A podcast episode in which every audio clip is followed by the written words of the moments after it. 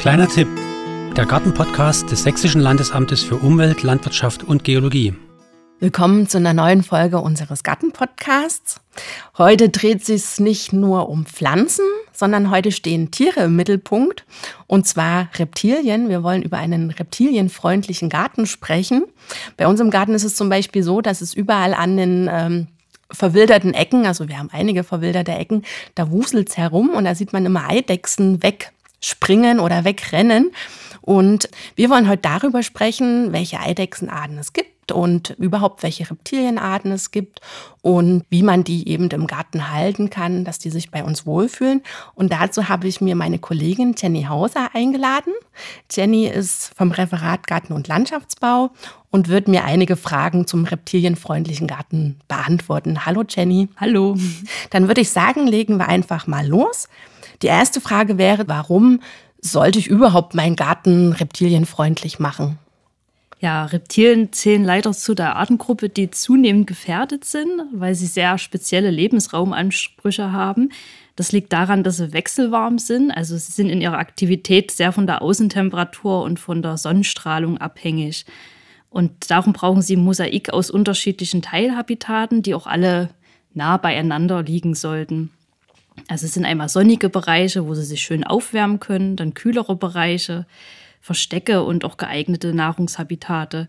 Das sind halt Bewohner, typische Bewohner von Übergangsbereichen und Grenzlinien, wie zum Beispiel Waldrändern, Lichtungen oder auch Bahnlinien. Und diese Übergangsstrukturen, die werden in der offenen Landschaft immer seltener.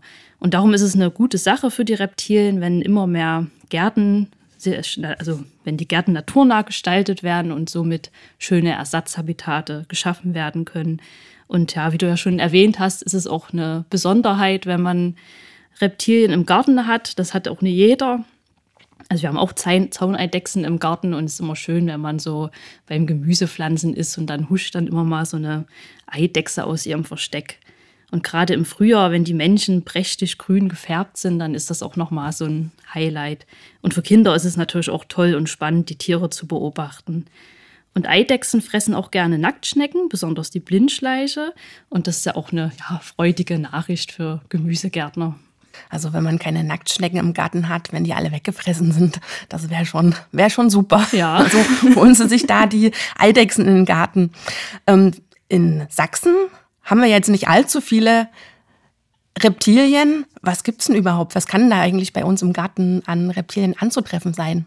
Also in Sachsen insgesamt haben wir nur neun Reptilienarten. Und in den Gärten können wir halt äh, vier Echsenarten und so zwei Schlangenarten antreffen. Also das häufigste Reptil ist die Blindschleiche, das kennt wahrscheinlich auch jeder. Und die ist in ganz Sachsen verbreitet und ist auch ein bisschen flexibler in der Habitatwahl als die anderen Reptilien. Darum kann man sie auch häufiger antreffen. Die ist schlangenartig, ist aber eine Eidechse und das, der Unterschied zu den Schlangen ist, dass sie bewegliche Augenlider hat und Ohrenöffnungen. Aber das sieht man jetzt so aus der Ferne natürlich nicht so. Sie ist glatt, glänzend beschuppt und grau bis braun gefärbt und hat oft so ein Streifenmuster. Dann haben wir drei Eidechsen, die wir in den Gärten antreffen können. Einmal die Zauneidechse. Die ist auch in ganz Sachsen verbreitet, aber eher lückig.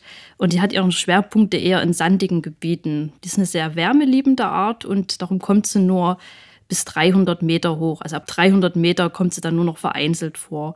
Ist die größte Eidechse in Sachsen. Die wird bis 24 Zentimeter groß und hat eher einen kräftigen Körper und einen großwirkenden Kopf mit einer kurzen, stumpfen Schnauze. Und wie ich ja schon erwähnt habe, im April bis Mai, wenn dann die Paarungszeit ist, dann sind die Männchen intensiv grün gefärbt an der Seite. Das sieht sehr ja, gut aus. Also es ist keine Smaragdeidechse dann, sondern es ist eine Zauneidechse. Nee, diese Smaragdeidechse, die haben wir leider nicht in Sachsen.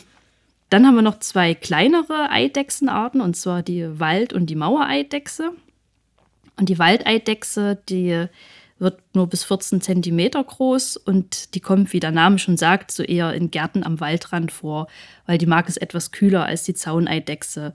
Ihr Hauptverbreitungsgebiet ist darum das sächsische Bergland und das Mittelgebirge und sie hat eine überproportionale Vorkommenszahl in Höhenlagen über 300 Meter.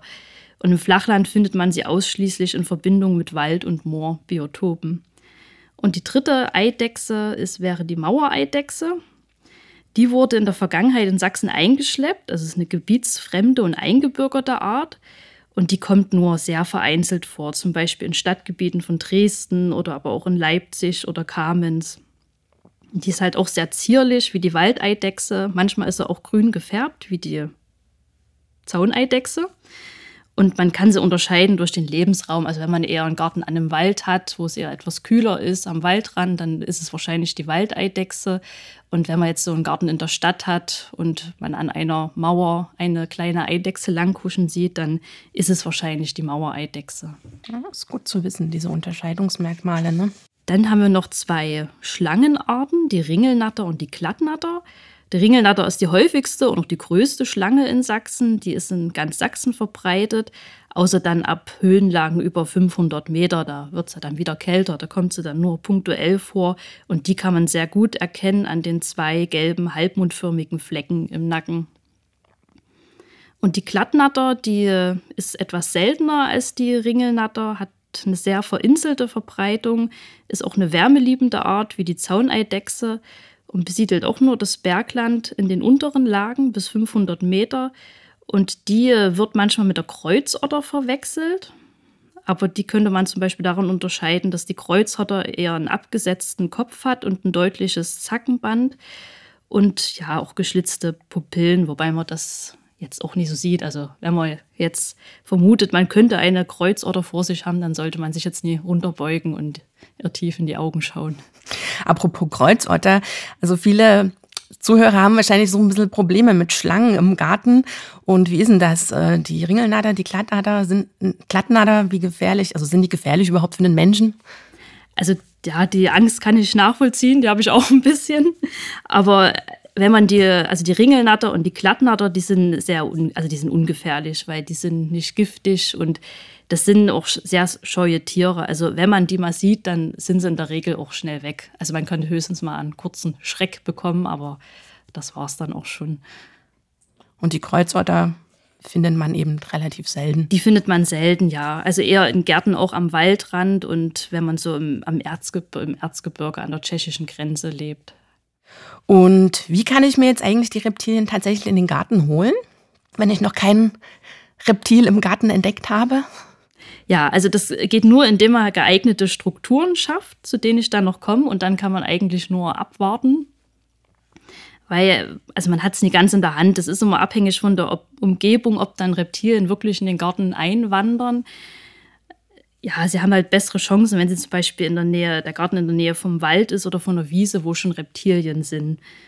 Was sie auf keinen Fall machen dürfen, ist, dass sie die Reptilien fangen und dann im Garten wieder aussetzen, weil Reptilien sind sehr orts ortstreu und so eine Umsiedlung bedeutet viel Stress für die Tiere. Also die würden dann verenden.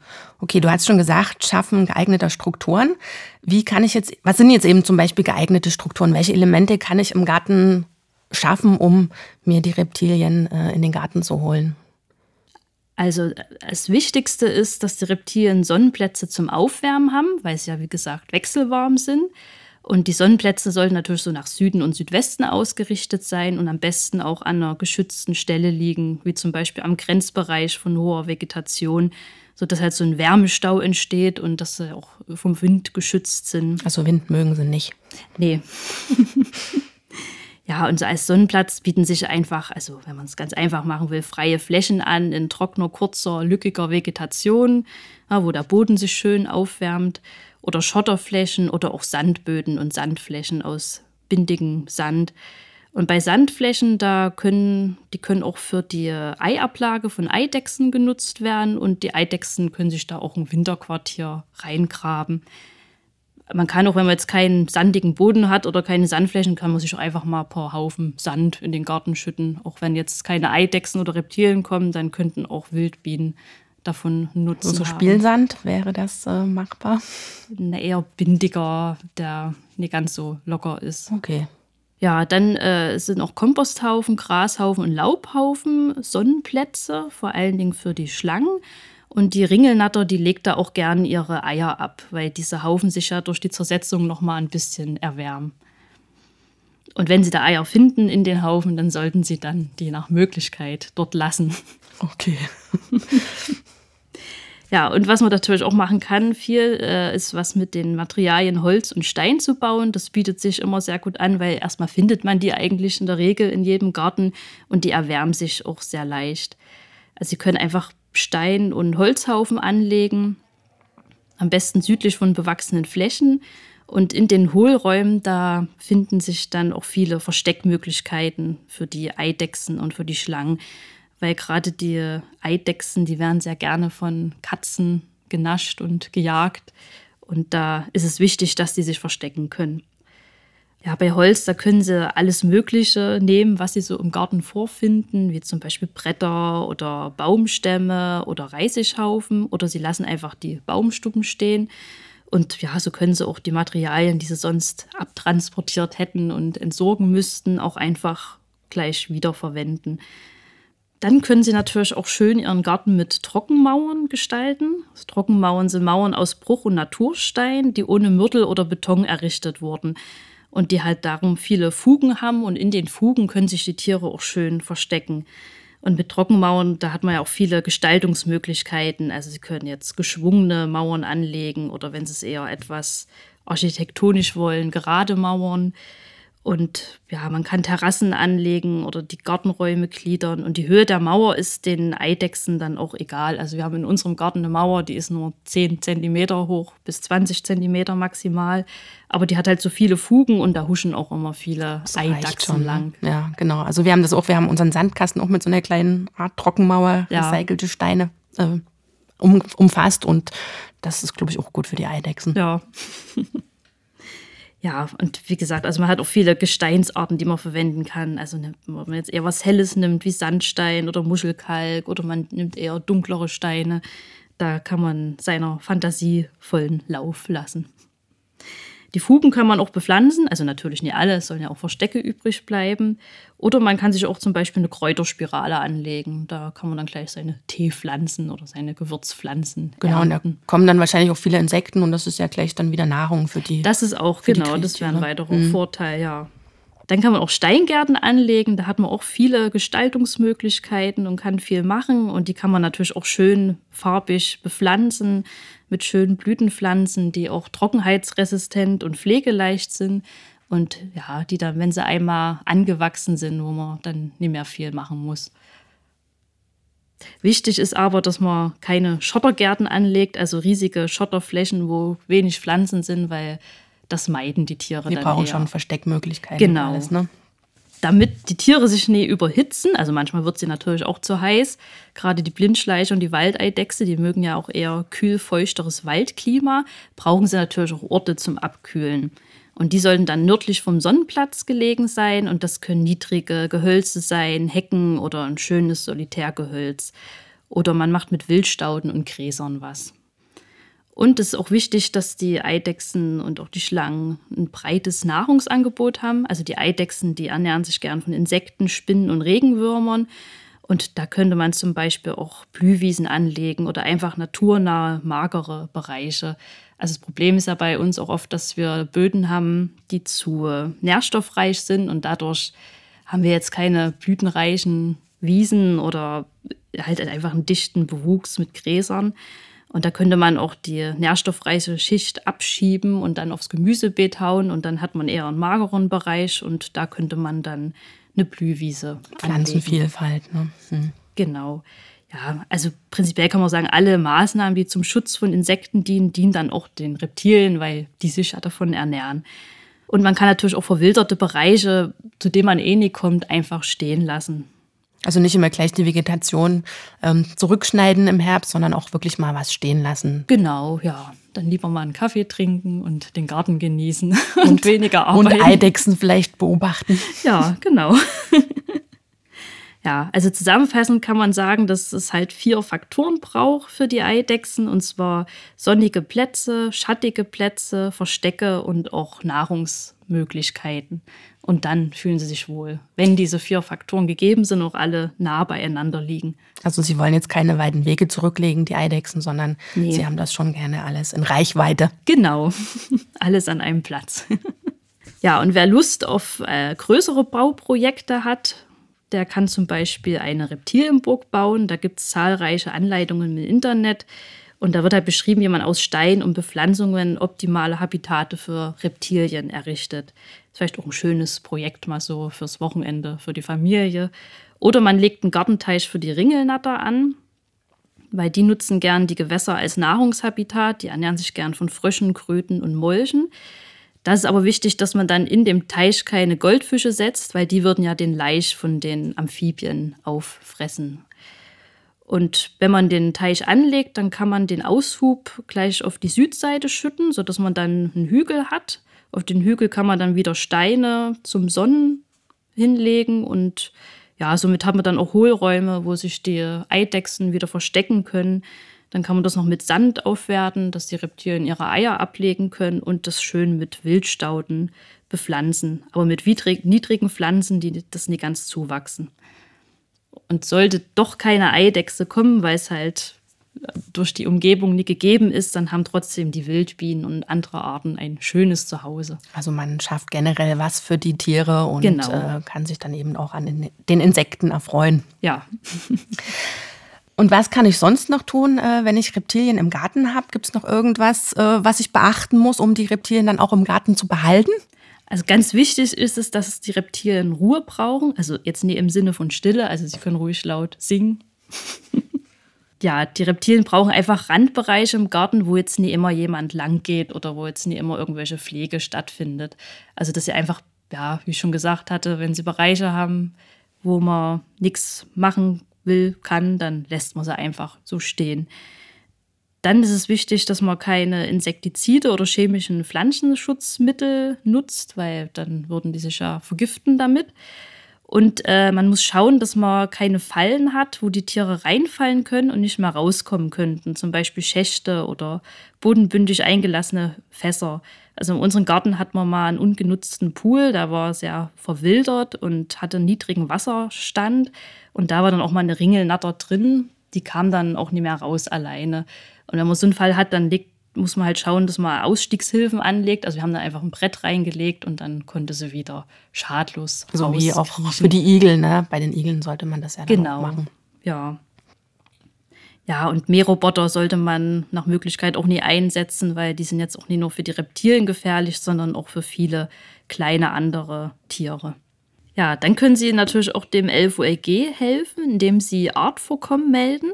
Weil für die Aufgaben des Artenschutzes ist es natürlich wichtig zu wissen, wo die Arten überhaupt vorkommen und wie sich die Bestände entwickeln. Und in Sachsen ist das LFOLG für die Dokumentation von Artvorkommen zuständig. Und bei Reptilien ist es halt sehr schwer, die jetzt systematisch zu kartieren, weil die leben nun mal sehr versteckt und sind ja auch schnell weg, wenn man sie mal sieht. Und deshalb freut sich das Referat Artenschutz über Fundmeldungen, vor allen Dingen von der Glattnatter, Zauneidechse und Kreuzotter, weil diese Arten sind in Sachsen gefährdet bzw. stark gefährdet und auch nach Bundesnaturschutzgesetz und europäischer Fauna-Flora-Habitatrichtlinie streng geschützt. Also wenn Sie eine Zauneidechse sehen oder eine Glattnatter oder eine Kreuzotter, auch wenn Sie die beiden Arten nicht unterscheiden können, dann äh, schicken Sie am besten ein Foto mit Fundort und Zeitpunkt der Sichtung per Mail an arterfassung.lfolg.smekul.sachsen.de. Die Adresse werden wir nochmal ähm, auf unsere Homepage stellen, damit Sie das nochmal nachlesen können. Ja. Okay, und ähm, wenn ich jetzt mich vertiefend mit den Reptilien beschäftigen möchte, woher bekomme ich da noch andere Informationen? Kannst du da noch einen Tipp geben? Ja, da kann ich besonders den Reptilienatlas vom LFOLG empfehlen. In dem Atlas sind alle Reptilien, die in Sachsen vorkommen, also das sind neun Arten, vorgestellt und da finden Sie wirklich umfangreiche Informationen zur Verbreitung, zum Lebensraum, zur Gefährdung und auch zu möglichen Schutzmaßnahmen. Und zu dem Atlas gibt es auch eine Podcast-Folge von der Sendung Umgehört, auch vom LFOLG. Dann können Sie auf der Internetseite www.natur.sachsen.de nochmal einige Informationen nachlesen. Und da finden Sie auch Link zu Artensteckbriefen, wo auch nochmal sehr ausführliche Informationen angegeben sind. Und Sie können sich natürlich auch im Internet bei verschiedenen anderen Quellen informieren, wie von verschiedenen Naturschutzverbänden, die ja auch sehr schöne Informationen haben und auch zum Beispiel Bauanleitungen von den Reptilienburgen oder anderen Schutzmaßnahmen. Danke, Jenny, für die Informationen zum reptilienfreundlichen Garten. Also ich werde wahrscheinlich dann auch die Zaunereidechse aus meinem Garten nochmal ähm, dem LFOLG melden, dem Artenschutz. Ja. Wir werden das Ganze ähm, Informationsmaterial nochmal zusammenfassen in einem kleinen Gartentipp, den du für uns schreibst. Und diesen Gartentipp, den finden Sie dann natürlich wieder auf unserer Seite www.gartenakademie.sachsen.de. Und auch wenn Sie sonst noch äh, weitere nützliche Dinge für Ihren Garten, weitere nützliche Informationen für Ihren Garten brauchen, schauen Sie auch wieder auf diese Gartenakademie-Seite. Und in der nächsten Podcast-Folge wird es diesmal wieder um Obst gehen. Im August fängt ja dann die Obsternte an und da werden wir mal schauen, wie wir den Erntezeitpunkt entsprechend richtig bestimmen können. Jetzt wünsche ich Ihnen aber erstmal weiterhin viel Spaß und Erfolg in Ihrem sommerlichen Garten. Bis zum nächsten Mal beim Gartenpodcast des Landesamtes für Umwelt, Landwirtschaft und Geologie.